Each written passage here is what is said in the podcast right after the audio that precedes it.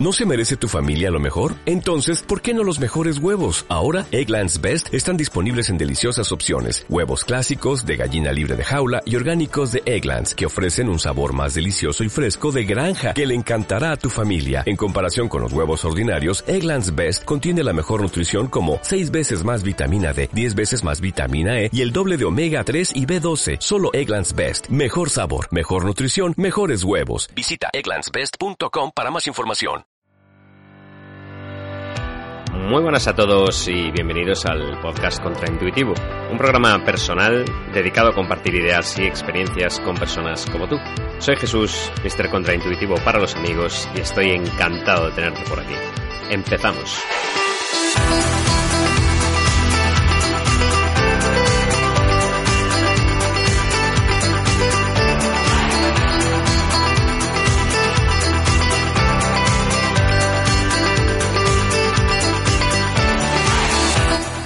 Y lo hacemos en este café contraintuitivo, un formato que está teniendo muy buena acogida. Tengo que daros las gracias por eso, porque la verdad se nota que cuando no leo artículos, cuando simplemente improviso, bueno, pues una conversación sin guion, de esas que podríamos tener tú y yo en una cafetería o tomando algo, pues parece ser que es algo que gusta, que funciona muy bien y os agradezco mogollón el apoyo que le estáis dando. Estamos al lunes, como siempre, día 8 de julio de 2019 y hoy me apetecía traeros un tema de estos que, que son candentes, que yo creo que están muy muy en boga y que creo que puede ser interesante, como es la superioridad moral. Esto de la superioridad moral viene un poco de la idea de las personas que se sitúan un poco ahí como que flotan ¿no? en su filosofía, en su ideología, vamos a llamarlo en su pensamiento, y proyectan un poco esa dinámica tóxica de decir yo,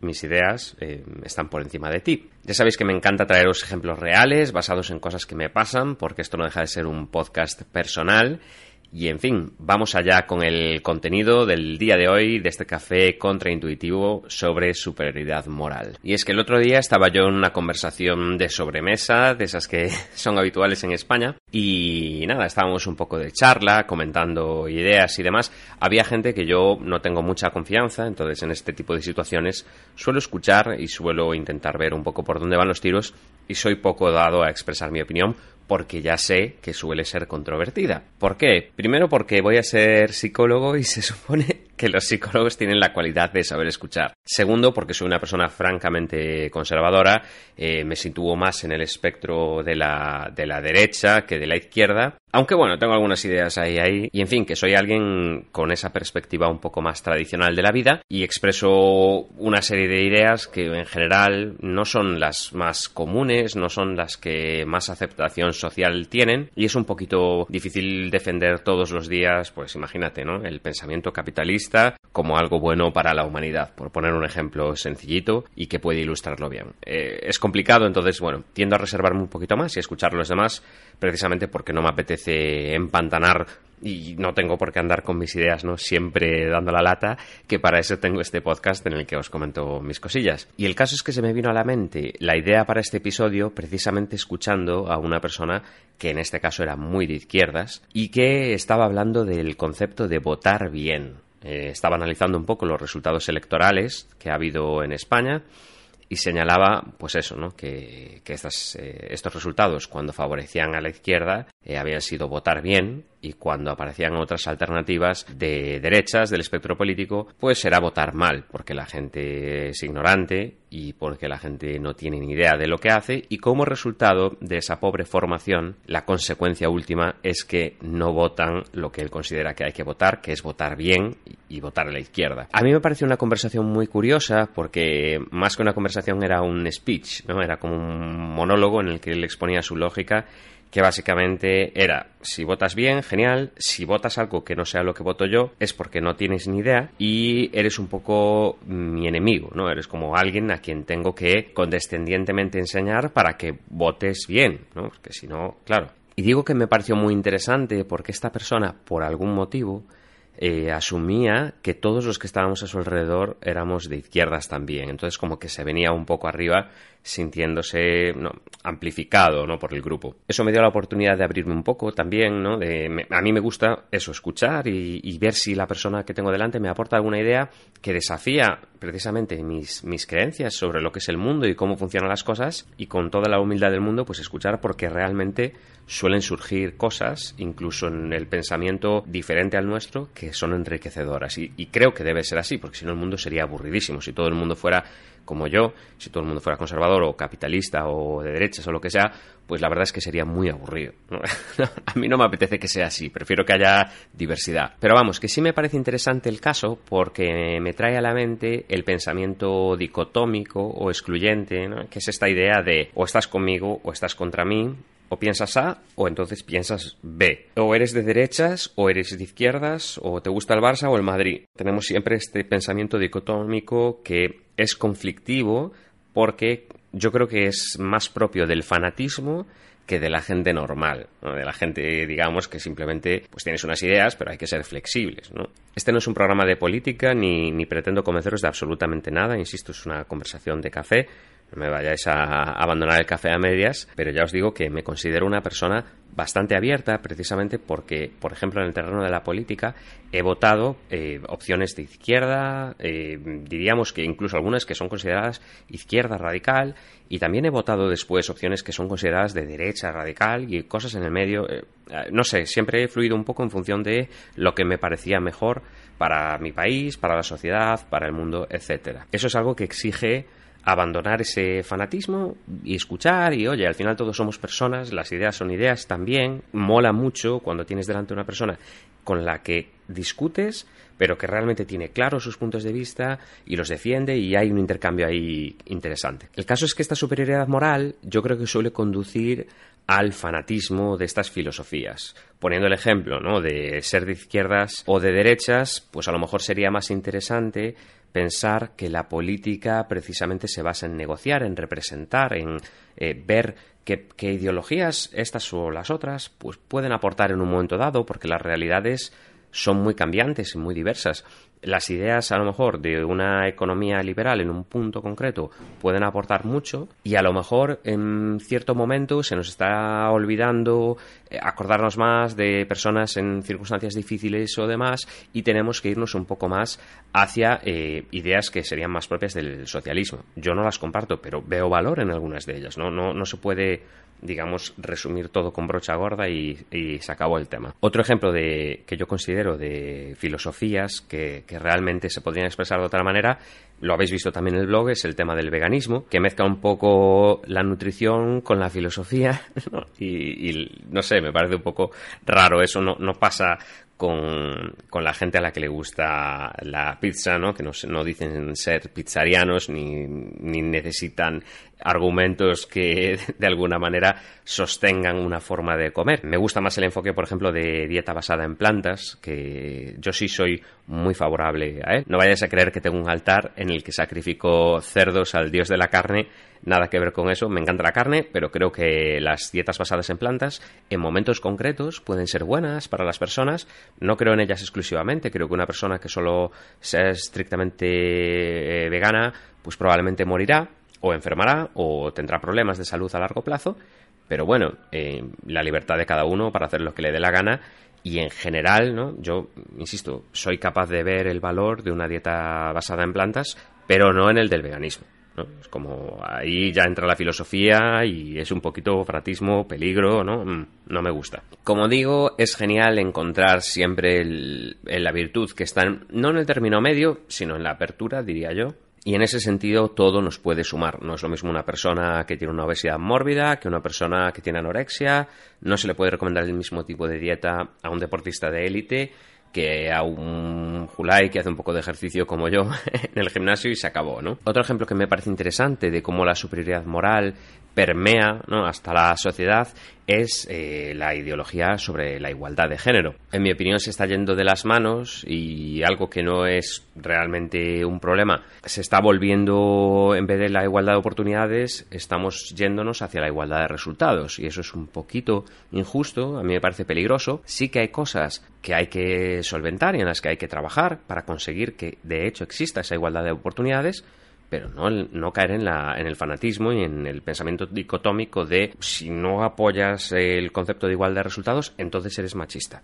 Es como... Mm, ahí volvemos a mezclar... Eh, como dirían en Galicia, o touciño con velocidades, es decir, churras con merinas, o, como queráis decirlo, conceptos que no tienen nada que ver. Y esto del pensamiento dicotómico a mí me parece un problema social, precisamente porque estamos creando un entorno poco dado al debate, poco dado a la apertura, en el que todo el mundo se ofende con mucha facilidad y en el que no existe esa capacidad para soportar la crítica. Eso fue lo que me llevó a mí en esa conversación, pues cuando llegó el típico punto de hablar de países del sur de América y de sus economías, a no, no sacar la metralleta de datos sobre inflación, sobre eh, esperanza de vida, sobre microeconomía, no sé, sobre un montón de cosas que yo he leído un poco y que realmente no parecían para nada estar sobre, sobre la mesa. ¿Por qué? Porque ponerme a discutir con unos datos frente a un argumento apasionado es muy difícil y además es poco productivo. No siempre lo más inteligente es defender las ideas, a veces es más inteligente callarse o, simplemente escuchar y por el, por el bien de los demás y, del, de uno mismo. Pero bueno, eso es un tema para, un café de otro día. Lo que sí, siguiendo ese hilo, me parece relevante el, pensamiento ¿no? de que tengo a menudo de que hay mucha ideología pero muy poca teoría detrás de esos discursos tan apasionados. Son argumentos que parten de reproducir lo que se escucha por ahí, que son precisamente más propios del contexto de eh, decir lo que tú piensas y soltarlo ahí y que otro suelte también su, su opinión que de prescribir lo que es la realidad. Una cosa es que tú digas que a ti te, te molaría que todo el mundo tuviese el mismo dinero y otra cosa es que digas que todos los que crean en el capitalismo mm, no tienen ni idea de economía y son unos fascistas una cosa es superioridad moral y la otra no. Es que hay, que hay que saber diferenciar. Cuando en estas conversaciones alguna vez me, pillan por el medio y, yo argumento mis ideas y parece que no hay espacio para, para, ser diferente, siempre pregunto lo mismo, ¿no? Digo, no hay nada en... Vamos a poner mi caso, ¿no? Si yo soy conservador y partidario del capitalismo, realmente no hay nada en todo lo que yo te pueda decir que ni siquiera usualmente sabes lo que es. No hay nada que valga la pena escuchar, que a lo mejor te aporte, no hay nada que realmente podrías introducir en tu pensamiento para mejorarlo. Volviendo a los datos, porque a mí me gusta argumentar desde los datos, desde algo que se puede contrastar y que no depende de lo que de cómo yo me levante ese día ni de, de lo oí, me lo dijeron, no, datos concretos. ¿Cuánto sabemos realmente de nutrición? ¿Cuántos de nosotros tenemos claro realmente si una dieta concreta u otra son mejores? ¿O nos fiamos de lo que nos dice pues ese médico de cabecera que a lo mejor ha estudiado cuatro meses de nutrición y que no necesariamente tiene que saber mucho del tema? ¿O de esa persona que nos encontramos aquí o allá? A mi prima le fue bien. Ya bueno, los datos, ¿no? Volvemos a los datos, a los estudios, a la información que eleva un poquito el debate. Si estamos en el nivel de las pasiones es muy difícil argumentar porque nunca vas a, encajar algo que se salga de tu, de tu perspectiva, de lo que a ti te parece correcto. Si desde tu superioridad moral tú señalas lo que está bien, lo prescribes a los demás, mm, es difícil que haya espacio para que los demás te podamos aportar alguna cosa. Otro ejemplo, cuando hablamos de las políticas de igualdad, de cómo han servido pues todos esos millones de euros que se han destinado a lo largo de los años, datos sencillos de, revisar, como la mortalidad en asesinatos que, que se han producido de hombres hacia mujeres, o para reducir esa hipotética brecha salarial, los datos realmente no acompañan a estos discursos apasionados o, cuando menos, los desafían. Yo creo que valdría la pena pensar, ¿realmente manejo datos? ¿He revisado las estadísticas y puedo hablar del tema con cierta propiedad? ¿O lo que estoy diciendo es simplemente lo que oí en la manifestación de turno o es algo que repito y no sé muy bien por qué? A menudo en una de esas conversaciones y a la persona la ponemos un poco contra las cuerdas y le decimos, no, no, dame datos, dame datos y no me des pasiones, dame datos concretos, dame hechos, dame, dame salsa, no, no me des eh, ideología o fanatismo y tal, dame, dame información valiosa, encontraremos mm, la nada, el repetir, el reproducir, pero es, es difícil ir a los datos porque eso requiere un trabajo. Y es un trabajo que en mi experiencia, que es muy limitada, no me he encontrado a menudo hecho cuando se trata de personas que te hablan desde la superioridad moral.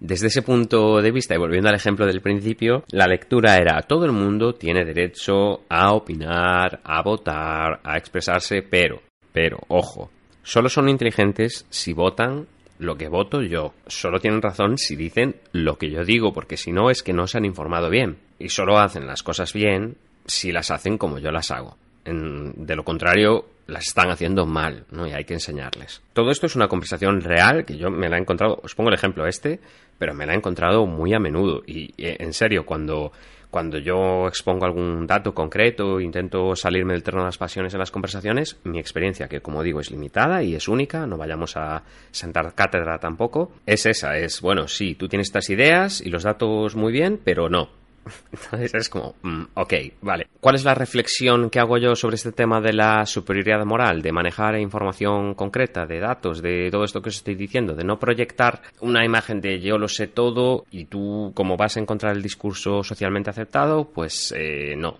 eres un burro o un ignorante? Pues para mí se compondría de varias claves. La primera y más importante es que sabemos poco de un poco y manejamos poca información incluso si la manejamos. Es decir, la superioridad moral ya no tendría sentido aunque solo fuera porque incluso sabiendo un mogollón de cosas, es difícil decir lo que es correcto con todas las de la ley, porque nunca estaríamos ante eso, incluso haciendo ciencia. Es imposible tener una certeza absoluta de nada. Otra de las cosas que me parecen importantes, sobre todo para las personas que sintáis que a lo mejor estáis cayendo un poquito en este tema de la superioridad moral, que es un defecto tan normal como hablar mucho. Yo tengo mis defectos también, creo que este en concreto no suelo caer en él, pero vamos, que creo que simplemente plantearse el tema con humildad y decir, bueno, pues es algo que se puede cambiar fácilmente. Lo importante sería evitar ir a argumentos apasionados haciendo sentir de menos a los demás o a los que desafían nuestra ideología para sentir nosotros reafirmados. No es necesario tener la razón para aportar cosas buenas ni para tener un valor como persona y en ese sentido me parece absolutamente inútil ponerse en una posición de superioridad moral. Es muy poco productivo, sobre todo para las personas, porque los que estén de acuerdo con nosotros no nos van a aportar nada y los que no estén de acuerdo con nosotros no van a tener ganas de discutir. En general, porque ¿para qué? ¿Para qué voy a aportar yo en esa conversación? Si total mis ideas no tienen cabida, pues para eso me callo y me evito el conflicto. Desde luego también es importante leer más, informarse si realmente queremos dar opiniones contundentes y, prescriptivas y defender una posición con fuerza. Eso exige leer más literatura de calidad y además em, manejar datos, no quedarse solo en el estilo de yo floto aquí con mi ideología de ser de izquierdas y aquí estoy yo siendo lo guay y tú pues eres de ultraderecha, se acabó. No, ni todo ni al revés, ¿eh? o sea, por un lado del espectro político y del otro, porque ese es otro de los puntos que quiero señalar, pensar y saber no es fácil, exige un esfuerzo. Sin embargo, opinar desde las pasiones es absolutamente gratis. Mm, podemos hacerlo cualquiera de nosotros. Por ejemplo, para dominar las finanzas personales y un poquito de economía, la base que ni siquiera es algo demasiado avanzado, yo he leído mucha, mucha literatura especializada sobre finanzas, sobre economía, sobre productos financieros sofisticados y, complejos. Precisamente por eso acudimos al médico y no al vecino cuando nos duele algo, cuando nos pasa algo, porque asumimos que la persona tiene una formación de base y eso tiene valor. No significa que sepamos muchísimo, como decía en el ejemplo anterior, sobre la nutrición y los médicos de cabecera, pero, hombre, sí le da cierto criterio y cierta relevancia a esa formación. Otro aspecto fundamental para mí de este tema sería mantener la apertura, siempre estar abierto a cambiar las ideas, a ver las cosas de otra manera, lo que nos tengan que decir, siempre hay tiempo para quedarnos con lo nuestro, con lo que pensamos eh, que nos mola más, con lo que nos identificamos, pero encontramos muchísimo valor si genuinamente, pero genuinamente, no de postureo, sino de verdad escuchar como cuando yo el otro día eh, estaba este señor hablando y yo escuchaba, no estaba de acuerdo en muchísimas de las cosas y, y hubiera llevado una discusión acalorada pero había algunos detalles que él comentó que a mí, pues sí me parecieron interesantes, aunque solo fuera para conocer una opinión diferente a la mía y una forma de pensar y una lógica distinta. Porque ese detalle también es, es genial para no caer en la superioridad moral que hay que asumir que las personas tenemos derecho a estar equivocados, no pasa nada, no sé, yo me puedo equivocar, a lo mejor digo algo en este podcast y dentro de dos años me estoy desdiciendo porque la, gente cambia, las ideas también, no hay que cerrarse en banda y decir, no, no se puede estar equivocado, tienes que pensar bien y así, y si no, no me molas, o te descarto completamente como ser humano, o te pongo esta etiqueta y me olvido de ti. No, eso es algo que yo rechazo absolutamente y con mucha fuerza y creo que de esa apertura que os comentaba antes nace la capacidad de aceptar estar equivocado uno mismo primero y luego aceptar que los demás también pueden equivocarse y no hace falta mortificar a la persona que tenemos delante. Precisamente en temas de economía, cuando a mí me proponen alguna idea absolutamente esperpéntica, en esta conversación del otro día estábamos hablando del ejemplo clasiquísimo de Venezuela y yo pensaba, a ver, ¿cuál es el dato de la inflación actual? Eh, que ha tenido Venezuela o que ha tenido a lo largo de los últimos cinco años. Porque ya solo con eso se hacía muy difícil sostener ese discurso. Pero no lo pensaba como un dato que tirarle a la cara a la persona, sino que yo pensaba, bueno, pues, no sabe esta información y molaría que la supiera porque a lo mejor así no diría estos rollos que está diciendo por aquí que luego se diseminan y no, no son del todo lo, más favorable a lo mejor para el mundo. A mí me encanta cuando estoy discutiendo con alguien y me dice, oye, pues eh, no lo había pensado así, y ya está, ¿no? ¿no? pasa nada. Yo también me equivoco y creo que eso nos aleja de victimizarnos, nos, nos aleja del fanatismo, nos aleja de esas filosofías radicales que son súper nocivas para las personas y nos acerca a un estado de bienestar, de, de estar satisfechos con, con, las personas, con las conversaciones, estar cómodos en las críticas, estar cómodos en lo diferente, en las perspectivas de los demás y encontrar riqueza con toda la gente con la que conversemos porque, y esto va especialmente para mi generación, para los millennials, no hay que confundir inteligencia con sabiduría, de la misma manera que no hay que confundir pasiones con argumentos. En fin, que ya veis que me incomodó un poquito el tema de la superioridad moral, es algo que me encuentro a menudo y me parecía interesante traerlo al podcast. Ya me contaréis cuál es vuestra opinión en los comentarios. Además de invitaros a esa reflexión y a compartir vuestras ideas, eh, quería daros las gracias como siempre por valorar positivamente el podcast, que me ayuda un montón para darle cierta proyección, para que lo escuche y lo descubra más gente, con lo que os invito desde ya a compartirlo con quien queráis, sea de izquierdas, de derechas, del medio o de arriba o de abajo, tenga las ideas que tenga, me encantará eh, que, le, que le mandéis este programa porque me ayudáis mogollón a crecer, que ahora mismo es importante para mí. Así que muchísimas gracias por esa difusión, por, por amplificar el mensaje de mrcontraintuitivo.com. Podéis encontrar artículos interesantes en mi blog, que tiene esa misma dirección. Gracias por valorar el programa positivamente, gracias por estar al otro lado y sobre todo os deseo una feliz semana. Adiós.